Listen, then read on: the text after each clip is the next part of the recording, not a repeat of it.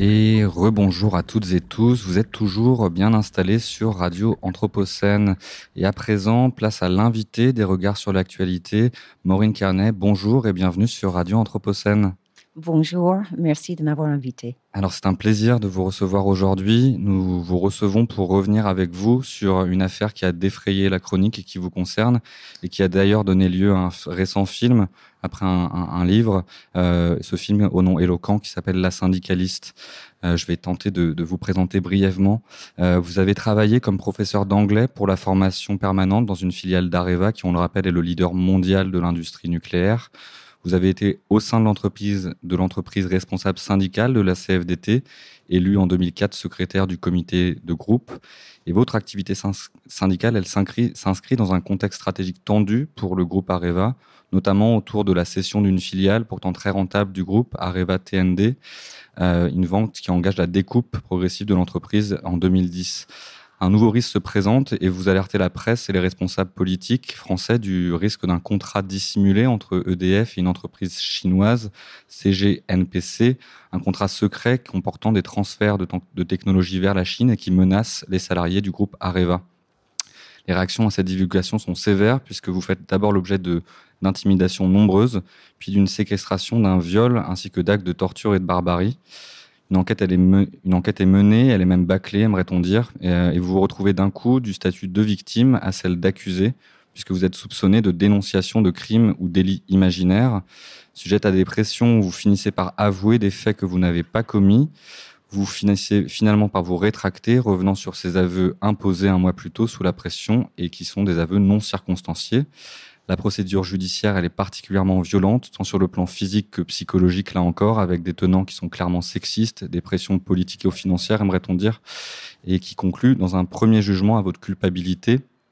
Vous êtes condamné en 2017 à en première instance à 5 000 euros d'amende et à 5 mois de prison avec sursis pour, je cite, dénonciation d'un crime ayant exposé les autorités judiciaires à d'inutiles recherches.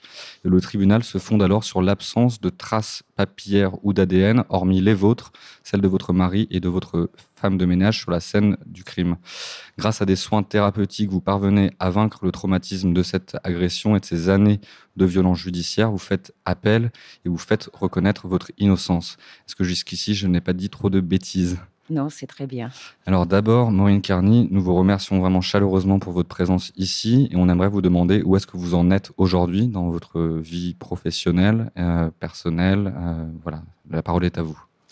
Merci encore. Hein. Aujourd'hui, je vais euh, bien, même très bien. Je suis retraitée très active car pendant huit ans, là, j'ai travaillé dans une école Montessori et euh, je travaille également dans une association contre les violences faites aux femmes, car euh, en France, c'est absolument dramatique. 250 000 femmes victimes de violences conjugales, 100 000 femmes victimes de viols, 160 000 enfants victimes d'agressions sexuelles. Pour les femmes, il y a 1% de condamnation. Pour, pour les enfants, je crois que c'est 3% de condamnation. Alors, soit on est dans un pays où les femmes et les enfants sont vraiment fous alliés, ils ont un trick contre les hommes et euh, ils en vont des histoires avec si peu de condamnation, soit la justice n'est pas à la hauteur. Et à mon avis, la justice n'est pas à la hauteur.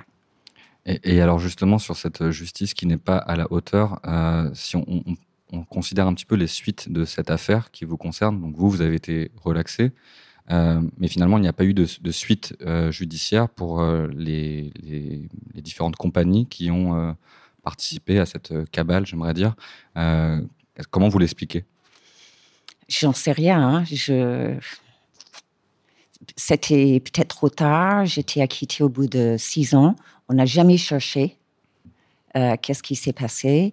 Moi, j'avais toujours pensé que ce contrat sur lequel j'avais mis la main, c'était pour les OPR en Angleterre.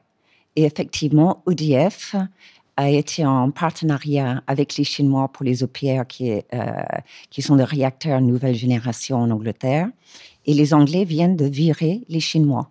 Donc, comment nous, les Français, on va combler ces milliards qui devaient être mis en place par les Chinois? C'est une question que je pose. Alors, est-ce que c'est parce qu'il y avait beaucoup d'argent? Il y avait du pouvoir, il y avait. J'ai pas de réponse. Vraiment, désolé. Il n'y a pas de souci.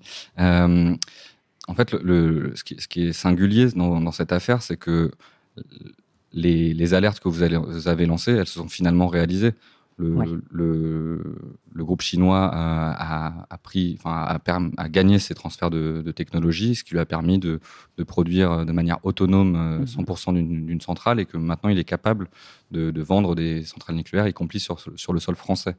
Donc, euh, comment on, peut comprendre cette, euh, cette absence de réaction du politique sur des sujets aussi important et singulier qui implique l'autonomie énergétique de la France et des intérêts stratégiques français euh, Comme j'ai déjà dit, je ne l'explique pas. C'est peut-être de l'incompétence, parce qu'on ne peut pas tout savoir non plus en tant qu'être politique. Et qu'on soit une femme ou un homme politique, euh, il se mêle de la médecine, du droit, de l'éducation, etc., de l'ingénierie nucléaire. On ne peut pas avoir des compétences partout. Et ce n'est pas négatif de dire je ne sais pas, je vais demander à quelqu'un d'autre. Et je crois que ça, ça n'a pas été fait. Hmm. On vous a nommé, euh, intitulé comme euh, lanceuse d'alerte. Qu'est-ce que vous pensez, vous, de, ce terme de lanceuse d'alerte? Je ne me suis jamais considérée comme une lanceuse d'alerte. Mhm. Euh, j'étais secrétaire du comité du groupe européen d'Areva. Donc, on était, je ne sais pas, 10-12 pays. Et on était, on, travaillait très bien ensemble. Tous les syndicats français, pour une fois, ça travaillait très bien ensemble euh, également. Donc, euh, j'ai oublié la question. Qu'est-ce que vous pensez du terme de lanceuse d'alerte? Oui, je, sais, oui, il y en a plein.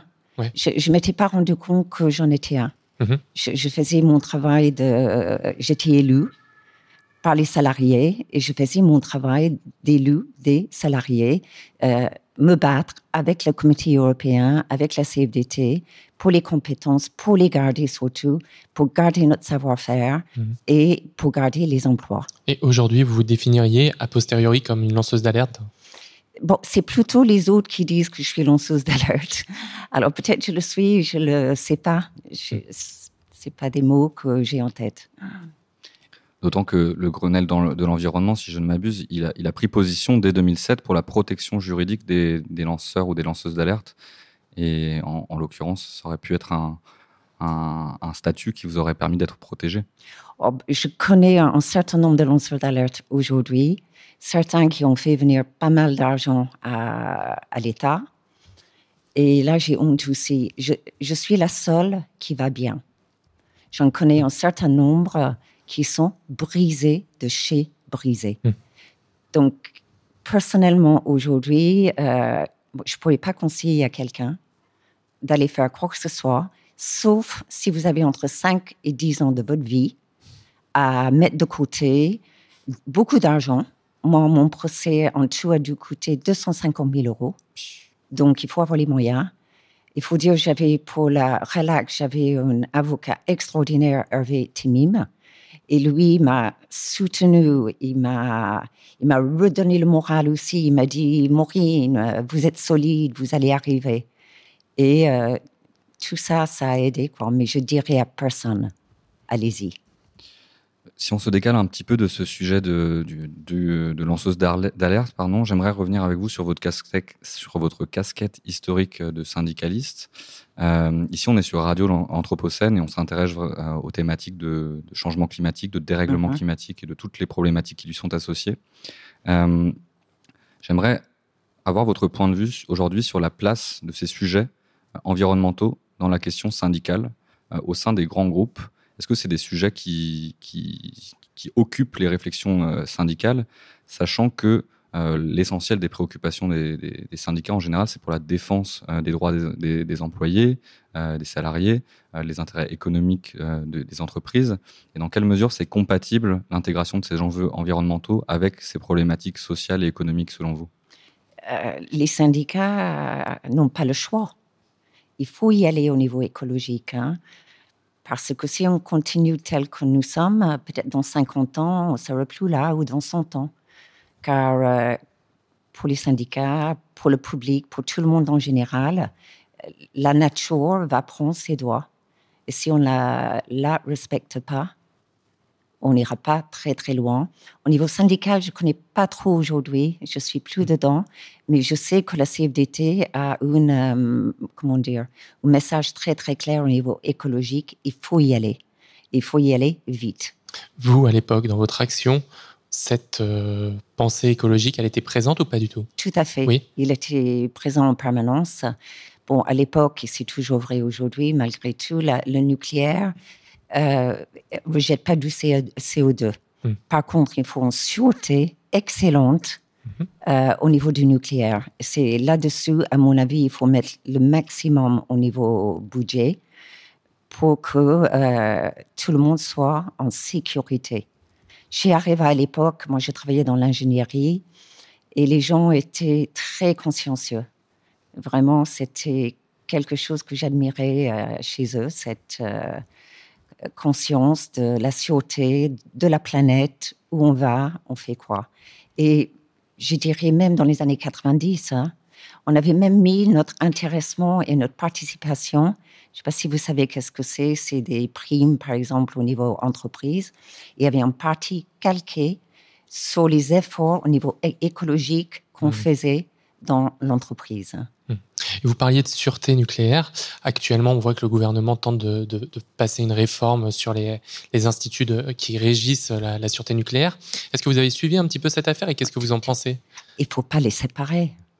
C'est bon, là, une fois de plus, excuse-moi pour dire ça, mais qui dans le gouvernement a les compétences nucléaires, l'expertise nucléaire pour décider quoi faire à ce niveau-là? Ce hmm. C'est pas moi et je crois pas que c'est eux. Euh, peut-être si on poursuit un petit peu cet échange sur euh, la question des, luttes euh, et environnementale peut-être euh, principalement, mais de, de le lien entre ces nouvelles formes de lutte qu'on voit aujourd'hui s'aimer et le, statut de lanceur d'alerte et la place des syndicats, etc. On voit par exemple, hier, euh, il, y y, avait le procès euh, de militants de Extinction Rebellion pour avoir bloqué une station totale à Lyon, mm -hmm. Garibaldi. J'aimerais, j'aimerais savoir si vous pensez que ce type de, modalité d'action qu'on voit chez les soulèvements de la terre, chez Extinction Rebellion, etc. C'est quelque chose qui pourrait être inspirant pour euh, les syndicats euh, aujourd'hui et, à l'avenir? Je ne sais pas si ça sera inspirant pour les syndicats, mais personnellement, je les soutiens. Euh, bien que en France aujourd'hui, c'est très très difficile, je trouve, de militer, mais les soulèvements de la terre, euh, l'écologie, il faut que tout le monde arrive à aller dans le même sens. On a un pays, euh, une planète, euh, une humanité, et il faut s'en occuper très rapidement. Et pourtant, à travers votre exemple, on, le voit, la question sociale et la question écologique, de manière annexe, elle est combattue à chaque fois très durement par les institutions judiciaires, l'État, dès lors qu'on s'attaque à des intérêts économiques et financiers majeurs. Tout à fait mais j'ai pas de réponse à ça. Il faut continuer la lutte. Voilà, parler et militer. Et est-ce que c'est ce que, ce que vous entreprenez justement à travers euh, la réalisation de, de ce, livre euh, qui a été coécrit si je... Non, non, c'est Caroline Michel Aiguirre qui l'a vraiment écrit seul. Et, et, le récent film euh, Le mm. syndicaliste, finalement, quel, quel, est le sens que vous donnez à ces, à ces, ces œuvres? Pour moi, ça a été très bien parce que ma confiance en moi, mon estime de moi euh, était au ras des pâquerettes. Hein. Et euh, au niveau professionnel, euh, dans, la garde à vue, ils m'ont dit pendant 20 ans que j'étais nulle, que tout le monde le savait, que j'étais isolée au sein de l'entreprise, que personne venait me voir. et, quand vous êtes très démuni quand vous êtes traumatisé, quand vous n'avez pas dormi depuis six semaines, vous avez perdu 6 kilos, 10 kilos, vous, vous croyez ce qu'on vous dit. Et à travers le livre et le film, et aussi Timim, euh, Hervé Timim, qui a été chercher mes entretiens annuels. et pour me prouver que j'avais toujours des entretiens annuels qui dépassaient les objectifs, euh, etc. Euh, j'ai perdu le sens de la question encore. Je suis nerveuse. Le, sens de, de, de, ces œuvres dans lesquelles enfin, vous figurez et que... Oui, non, ça m'a fait du bien, ça m'a réconcilié quelque part également euh, avec la justice. Parce que malgré tout, en appel, même si ça a coûté très cher, j'ai été reconnue innocente. Le médecin euh, psychiatre militaire qui était, comment dire, expert, lui, dans le trauma, euh, c'était un gendarme et lui m'a sorti de le trauma. Donc, c'était bouclé avec les gendarmes également. et ce film a permis de voir que euh, on peut s'en sortir et on me croyait. Et c'est le seul message que j'essaie de faire passer aujourd'hui à tous ceux ou celles euh, qui ont été traumatisés. On peut s'en sortir. C'est long, c'est difficile, il n'y a pas de pilule magique, mais euh, vas-y, allons-y, hein, on peut s'en sortir. Bien, écoutez, Maureen Carnet, ça sera les mots de la fin. Euh, un grand merci pour votre témoignage et votre parole aujourd'hui, pour votre courage qu'on salue euh, et on vous souhaite une très bonne journée, un reste de journée qui sera à l'occasion de la nuit du droit, si je ne m'abuse, c'est bien ça? Absolument, oui. Où est-ce qu'on vous retrouve? Je crois que c'est ici, non? C'est ici. Oui. Peut-être. Bah, je crois. Il faut je regarde. On, regardera mieux le programme on, le dira à nos auditeurs. Merci beaucoup, Marie Carnet. À bientôt. À, hein, et bonne continuation. Merci, à bientôt sur Radio Anthropocène.